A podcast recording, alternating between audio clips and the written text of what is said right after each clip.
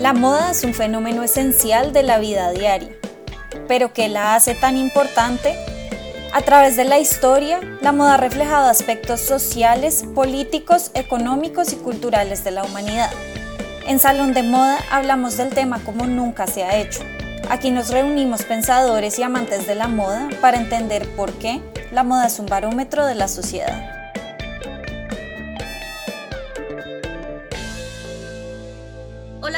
Y bienvenidos a Salón de Moda. En este episodio, Jennifer Varela Rodríguez, Sandra Matei García Rada y yo, Melissa Zuleta Bandera, vamos a tocar un tema que es recurrente en la industria de la moda hoy en día y que siempre causa controversia, la apropiación cultural.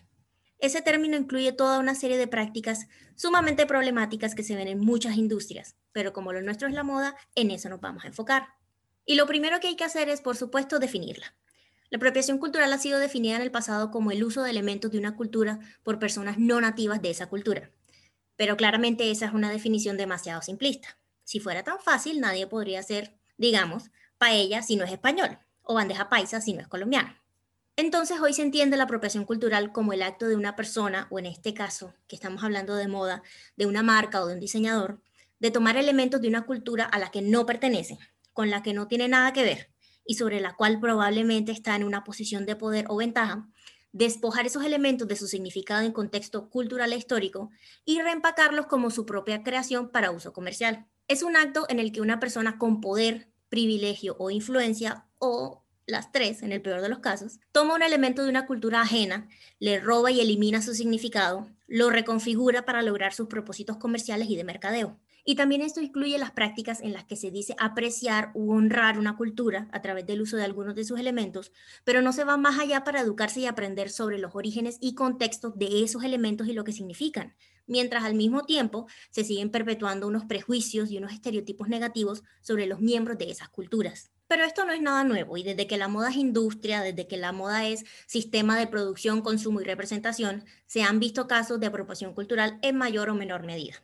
Como por ejemplo, el señor Paul Poiret, quien, para los que no lo saben, fue un genio, no solo del diseño, sino del mercadeo de moda, que además de presentarse a sí mismo como todo un artista y fomentar esta idea del aura, del couturier y tal, fue uno de los primeros en implementar el concepto de estilo de vida, porque él no solo diseñaba alta costura, sino que también tenía línea de perfumes y de decoración. Al hombre lo llamaban el rey de la moda en su época de mayor fama, por allá a principios del siglo XX y a lo largo de su carrera se le conoció por su narrativa de fantasías orientales, su inspiración en ese oriente exótico y misterioso que plasmaba en sus diseños, que era algo sumamente llamativo y que causaba fascinación en ese entonces porque en ese entonces pocos se inspiraban en algo que no fuera la tradición europea dominante de siempre en el mundo. Y aunque Paul Poiret se jactaba de sus extensos viajes a esos destinos lejanos, el tipo era más francés que un croissant y no tenía nada que ver con esas culturas de las cuales tomó lo que quiso como inspiración. Aunque él claramente amaba el Oriente, porque eso es,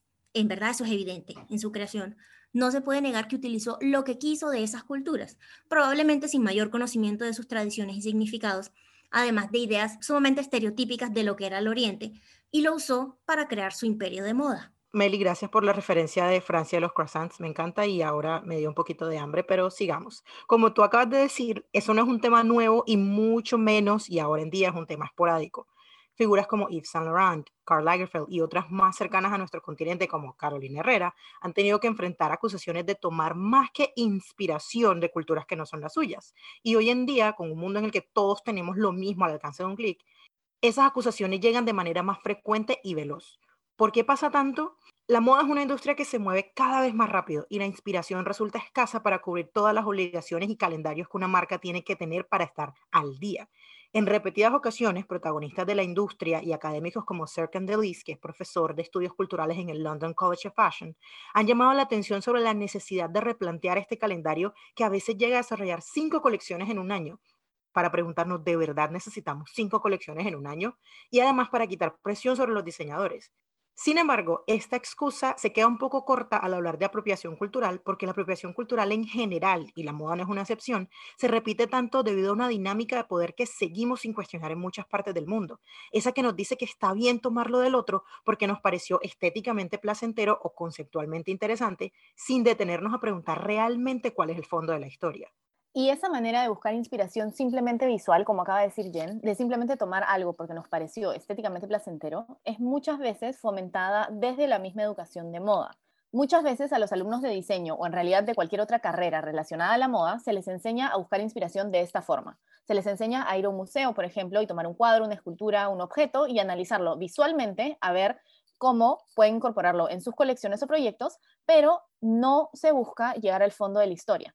Y esta es una forma de enseñanza que se ha venido perpetuando por muchos años, pero que finalmente está empezando a cambiar.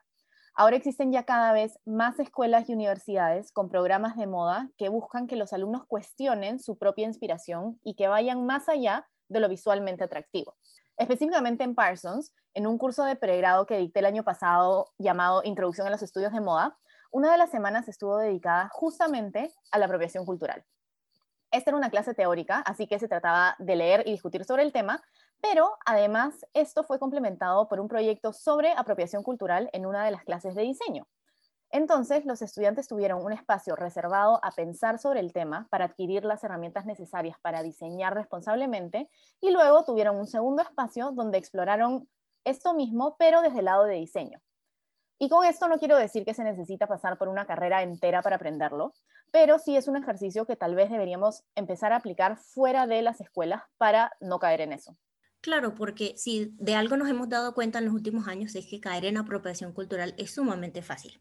Y ejemplos de ello hay en la industria de la moda miles, lamentablemente desde las grandes casas de moda hasta las marcas de fast fashion, como cuando Sara hace dos años sacó una falda de cuadros que llevaba un nudo y una abertura en la parte del frente y la presentó como lo último en tendencia, y todo el continente asiático salió a reconocerlo como algo llamado lungi o sarong, que es una prenda tradicional de varios países del continente, que además es llevada usualmente por hombres o todas las veces que marcas grandes y pequeñas en desfiles o campañas publicitarias les han puesto dreadlocks o rastas en español o cornrows o trenzas eh, a las modelos que son blanquísimas y alejadísimas étnica y culturalmente de las raíces de estos tipos de peinados que cargan unos significados históricos, culturales y hasta espirituales muy, muy importantes y que son completamente ignorados por las marcas. El ejemplo específico de los dreadlocks fue de Marc Jacobs, que en 2016 presentó una colección, creo que fue primavera-verano 2017, en la Semana de la Moda de Nueva York, y causó controversia porque las modelos,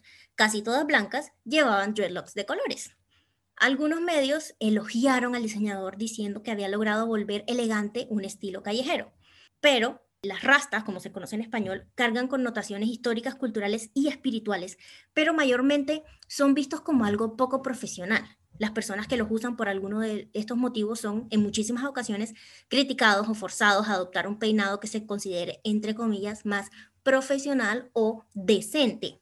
Y la controversia se dio justamente por eso. Marc Jacobs usó los dreadlocks porque visualmente iban con la historia que él quería contar, sin darse cuenta que al hacerlo estaba ignorando la lucha de las personas que usan este tipo de peinado por cualquier motivo, religioso, espiritual o lo que sea, que forman parte de su identidad, pero que son criticados y marginados por eso mismo. Y ahora trayendo el tema de la apropiación cultural a Latinoamérica, el ejemplo más claro es el uso de la cultura indígena como inspiración. Son muchísimas las marcas y diseñadores que la usan como parte crucial de su identidad, pero no siempre de la mejor manera. Es muy común ver cuentas en redes sociales que promocionan el trabajo artesanal y que muestran a las personas indígenas detrás de ese trabajo, pero que solo muestran sus manos, sus espaldas o tal vez sus caras, pero nunca identificándolos individualmente. Es como si fueran parte de un todo, de un grupo homogéneo que no tiene identidad propia. Incluso la manera de referirse a ellos es bastante problemática. Se habla de nuestros artesanos, nuestros indígenas, de sus saberes ancestrales, de que ellos son los guardianes de la tradición. Y por más que esto sea un intento de homenajearlos, en realidad lo que hace es quitarles agencia para hablar de su propio trabajo y para decidir cómo quieren mostrarse ellos al mundo.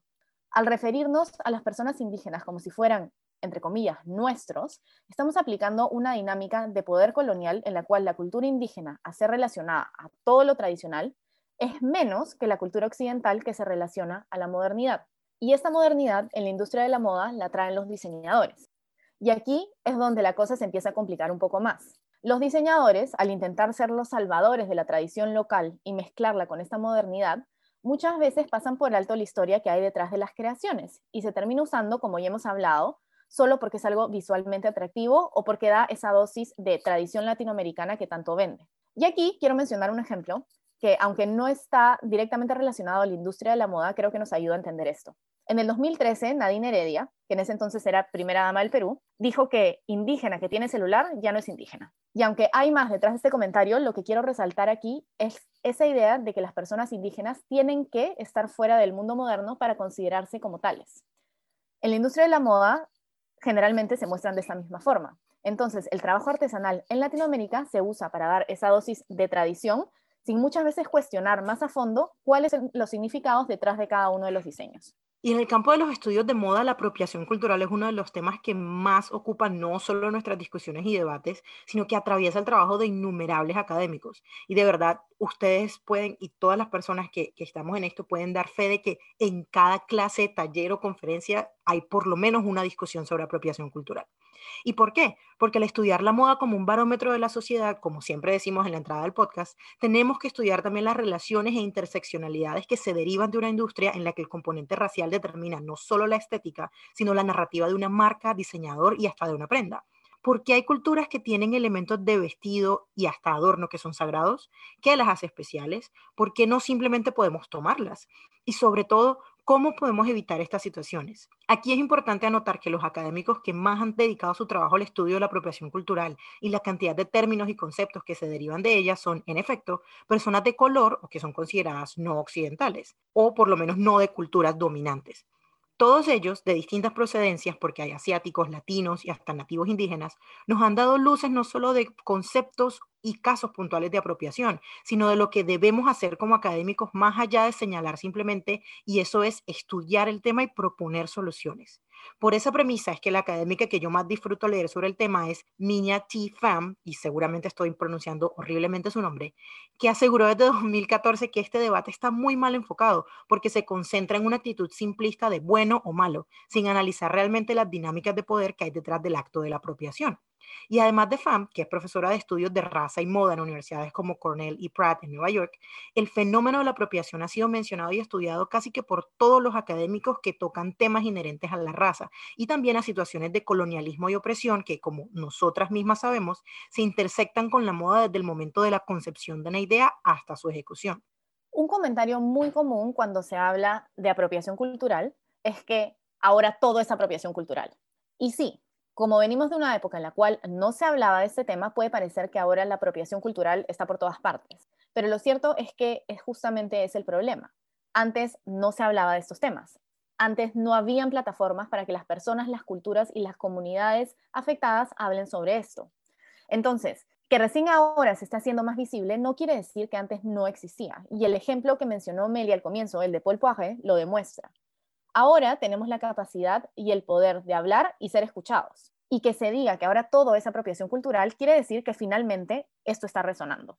Sin embargo, yo aquí sí quiero hacer una pausa y no para hacer polémica, pero sí tengo que decir que no todo es apropiación cultural. Pero, antes de que me crucifiquen, eso no significa que el retrato de las marcas y hasta de nosotros de otras culturas esté bien. A mí me gusta siempre definir el término apropiación cultural como una sombrilla que abarca otros conceptos que siempre es importante mencionar porque nos ayudan a entender cómo hay muchas cosas en la moda que nos resultan incómodas, pero que no necesariamente es por cómo tratan esa inspiración, sino cómo lidian con esa narrativa entrelazada con sus influencias de otras culturas. Al hablar de apropiación hay que hablar inherentemente de un componente de racismo, porque al ver otras razas o culturas como algo extraño, pintoresco y surreal, al punto que puede ser considerado chistoso o digno de burla y sarcasmo, de alguna manera lo estamos considerando inferior a nosotros. Tomemos, por ejemplo, la campaña que hizo Dolce Gabbana para su colección Resort 2019, que era un desfile que se iba a hacer en China, en la que crearon una expectativa en redes sociales que incluía videos de modelos chinas que sufrían por comer platos italianos con palillos, como si no supieran hacerlo. Esa ridiculización puede parecer humor para algunos, pero fue muy, muy ofensiva para la comunidad china, que además estaba a la expectativa del desfile de Dolce Gabbana y también fue insensible e innecesaria. Y a Dolce no solamente le costó muchas críticas porque definitivamente tuvieron que bajar toda la campaña en espacio de un día, sino que literalmente les costó la cancelación del desfile y muchísimas quejas por parte de un mercado que es uno de los más poderosos del mundo y en el que seguramente perdieron muchas ventas. Obviamente cuando se dan todos estos debates también hay otro lado de gente, especialmente los que son señalados por la apropiación, que juegan con términos como apreciación cultural o también dicen que están haciendo un homenaje, pensando que en realidad estas culturas deberían sentirse honradísimas de que una marca o un diseñador exitoso se fije en su producción material para usarla ellos. El año pasado, en el Latin American Fashion Summit, la diseñadora Carolina Herrera habló de esto cuando habló de que las indígenas mexicanas acusaron a su marca, que ahora está bajo la batuta de West Garden, de apropiar tejidos luego de haber colaborado con ellas. No solo se refirió a ellas, y cito, como las indias esas, sino que dijo que ellas debían sentirse felices de que su trabajo estuviera llegando a tanta gente. El problema ahí es que estas comunidades no viven de sentirse honradas y la atención de verdad no las beneficia mucho. En un mundo en que hasta los servicios más básicos cuestan dinero, una comunidad indígena no puede darse el lujo simplemente de agradecer cuando los diseñadores llegan a tomar sin darles nada a cambio, o peor, cuando pretenden hacer pasar como suyo un saber milenario que recientemente descubrieron en uno de sus tantos viajes. Y aquí es donde quiero hablarles de un concepto acuñado por FAM que de verdad tienen que seguirla, al menos en Twitter, donde comparten mucha información interesante, y es el de plagio racial, o como ya lo llaman en inglés, racial plagiarism, que resalta las inequidades raciales que son obviadas en la discusión sobre apropiación y apreciación cultural, así como la piratería del caso. FAM nos dice que el plagio racial ocurre cuando un diseñador copia estilos indígenas, sus formas, prácticas y conocimientos sin permiso y sobre todo sin dar el crédito respectivo a la fuente de ese conocimiento. Ella asegura que este término cubre muchas más aristas que la apropiación porque además se adentra en la copia y además puede ser usado mucho más eficientemente en el marco legal. Y bueno, podríamos sentarnos y hablar de muchas ocasiones en las que no se configuró propiamente apropiación, pero también hubo otras metidas de patas pero creo que se nos iría el podcast bastante largo y el más largo de Salón de Moda. Como dijo Jen, una de las cosas más importantes al hablar de este tema es diferenciar qué es y qué no es apropiación cultural. Y por eso quiero usar un ejemplo de lo que no es apropiación cultural. En general, y como ya venimos diciéndolo a lo largo de este episodio, la cultura dominante es la que cae en la apropiación cultural, ya que se apropia de los elementos de la cultura dominada que cuando se usan en el contexto original son motivo de discriminación. Por ejemplo, Tomo el caso de la cultura francesa y las tan famosas boinas, que son sinónimo de lo francés. Si los franceses usan boinas, no son discriminados. Es más, por más cliché que sea, se les aprecia incluso como más franceses todavía, y con ese aire de sofisticación y elegancia que tanto se asocia a la moda francesa. Esto quiere decir que si alguien en otro lugar del mundo quiere incluir una boina en sus colecciones, esto no es apropiación cultural. Si volvemos al ejemplo de Latinoamérica, el uso de elementos de la cultura indígena por personas indígenas es muchas veces asociado con exotismo, primitivismo y falta de profesionalismo. Si estos elementos son usados por diseñadores latinoamericanos, que como ya mencionamos son los que buscan dar esa dosis de modernidad a los diseños, entonces de un momento a otro se vuelve algo atractivo, pero mientras sea usado por personas no indígenas. Además, se pierde el mensaje detrás de las creaciones y esta llamada apreciación se queda en lo puramente visual. Entonces, para no caer en esto, se debe conocer la historia detrás de las referencias que se quieren usar como inspiración, no simplemente ver un tejido hermoso y usarlo como referencia. Pregunten, indaguen, investiguen y busquen trabajar de la mano con personas que conozcan a fondo el proceso. Es importante aprender a trabajar de forma horizontal y no imponiendo ideas, sino trabajando con las ideas ya existentes, respetándolas y haciendo que el diseño que uno tiene en mente se acomode. No de la otra forma, de la forma que normalmente se trabaja, que es cuando se busca que la inspiración se acomode al diseño que la marca o diseñador tiene en mente. Y aquí voy a autopromocionarnos, porque en Culturas de Moda tenemos en proceso un ensayo sobre apropiación cultural escrito por Carolina Rodríguez, que es consultora e investigadora en temas de diversidad racial con maestría en etnicidad y multiculturalidad. Y la verdad, yo pienso que es la persona ideal para escribir sobre esto. Entonces, la idea es que este ensayo sirva como una guía informativa para no solo problematizar la apropiación cultural, sino para tener referencias de libre acceso que expliquen los pasos a dar para trabajar de manera responsable. Creo que es muy importante resaltar que todos esos ejemplos que hemos dado a lo largo del podcast pueden evitarse, como ya dijo Sandra, investigando. Y desde ya estoy ansiosa de leer el ensayo que van a tener en Culturas de Moda. Hoy en día hay mucha información a la mano para evitar este tipo de errores, pero también hay que insistir en algo. Los equipos diversos permiten visiones diversas. No se trata solamente de investigar ni de leer, se trata de incluir a la gente de fuera o a esos que consideramos de fuera en el proceso. Si nos esforzamos por tener diferentes perspectivas en materia de raza en nuestros equipos de diseño, mercadeo y todos los componentes que llevan a término el desarrollo de una colección, seguramente va a haber alguien que ataje esas metidas de pata antes de que vean la luz, educando en el camino a todos los que nos hacen falta. Siempre he dicho que gente que comete esos errores, sean Gucci, Prada o H&M, alguien ha debido decir, hmm, eso no debimos hacerlo. Y si hay alguien dentro de esos equipos que haga eso, seguramente vamos a evitar muchas más de esas metidas de pata en el futuro. Y no solo es evitar las metidas de pata, es que si se hace correctamente, sí es posible integrar una cultura diferente a una colección de una manera respetuosa y digna, haciendo realmente un homenaje. Por ejemplo, en Colombia, la diseñadora Silvia Cherasi en varias oportunidades ha trabajado con distintas comunidades indígenas y de artesanos colombianos para la creación de los accesorios de sus colecciones. Ha trabajado con los indígenas guayú en la fabricación de mochilas en sus tejidos tradicionales, pero que son intervenidas por su visión de diseñadora. Y también ha trabajado con artesanos de Usiacurí, que es un municipio bellísimo ubicado en el norte de Colombia, también en el diseño y creación de carteras, accesorios y apliques para su colección, en una técnica de tejido tradicional de ese pueblo que se realiza en la fibra natural de la palma de Iraca. Silvia Cherasi trabajó de la mano de estas comunidades para integrar sus conocimientos y técnicas a la colección que ella estaba creando, dando siempre el crédito a las comunidades con las que trabajó, tanto los indígenas como los artesanos, mencionándolos repetidamente de forma integral al presentar las colecciones realmente llamando la atención sobre que era un proceso colaborativo y que esos saberes que ellos tenían valiosísimos le estaban dando un valor adicional a lo que ella podía aportar como diseñadora. Un ejemplo peruano que creo que vale la pena resaltar es el trabajo de Mosh de Matin con su marca Mosh Mosh. Ella trabaja de la mano con artesanos sin imponer sus ideas sobre lo que deberían hacer. Entonces, lo que ellos hacen es presentar propuestas que luego se trabajan dentro de las colecciones de la marca de forma similar a lo que Meli acaba de explicar en este proceso colaborativo y no donde hay una jerarquía entre los diseñadores y los artesanos. Y bueno, como se pueden dar cuenta, el tema de la apropiación cultural es largo y muy, muy complejo. Usualmente uno queda con más preguntas que respuestas, pero eso no es necesariamente algo malo, porque de esos cuestionamientos es que eventualmente podemos mejorar en la práctica de la creación, representación y consumo de moda. Sin embargo, y como con muchas otras causas que encuentran popularidad y un espacio válido en Internet, a veces se pierde un poco el norte del debate en medio de la cancel culture que vivimos actualmente. Entonces, la pregunta es, ¿cómo podemos retomar el rumbo? Yo creo que como conclusión personal, además, quiero hacer un llamado a la calma por lo que dije ahorita, pero no quiero que eso se entienda como que debemos dejar de lado la conversación sobre apropiación, porque es precisamente todo lo contrario. Debemos educarnos para entender por qué estas dinámicas son dañinas para nuestra industria y en general para toda la cultura pero lo que sí creo que hay que hacer es depurar nuestra indignación, teniendo en cuenta que, como ya dije antes, no todo es necesariamente apropiación cultural y realmente no todo tiene el mismo impacto cuando hablamos de apropiación cultural. Algunas cosas son simplemente inapropiadas, sin que eso quiera decir que está bien, pero realmente debemos enfocar nuestra crítica. No es lo mismo, por ejemplo, una chica yendo a su prom con un vestido de inspiración asiática, que fue algo que realmente pasó en Estados Unidos, a una marca como Dior haciendo un comercial para su perfume Sauvage con Johnny Depp vestido de chamán nativo americano y bailando en la mitad del desierto.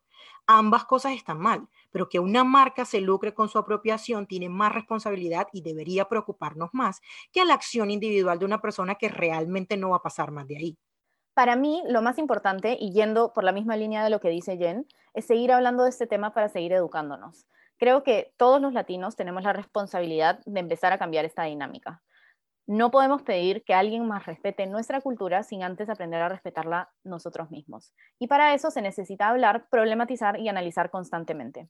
Y esto es algo que en realidad nunca termina. Y yo pienso que ese proceso que menciona Sandra de problematizar empieza haciéndonos preguntas al enfrentarnos al proceso creativo, aquellos que crean, pero también al momento de analizar una creación desde un punto de vista crítico.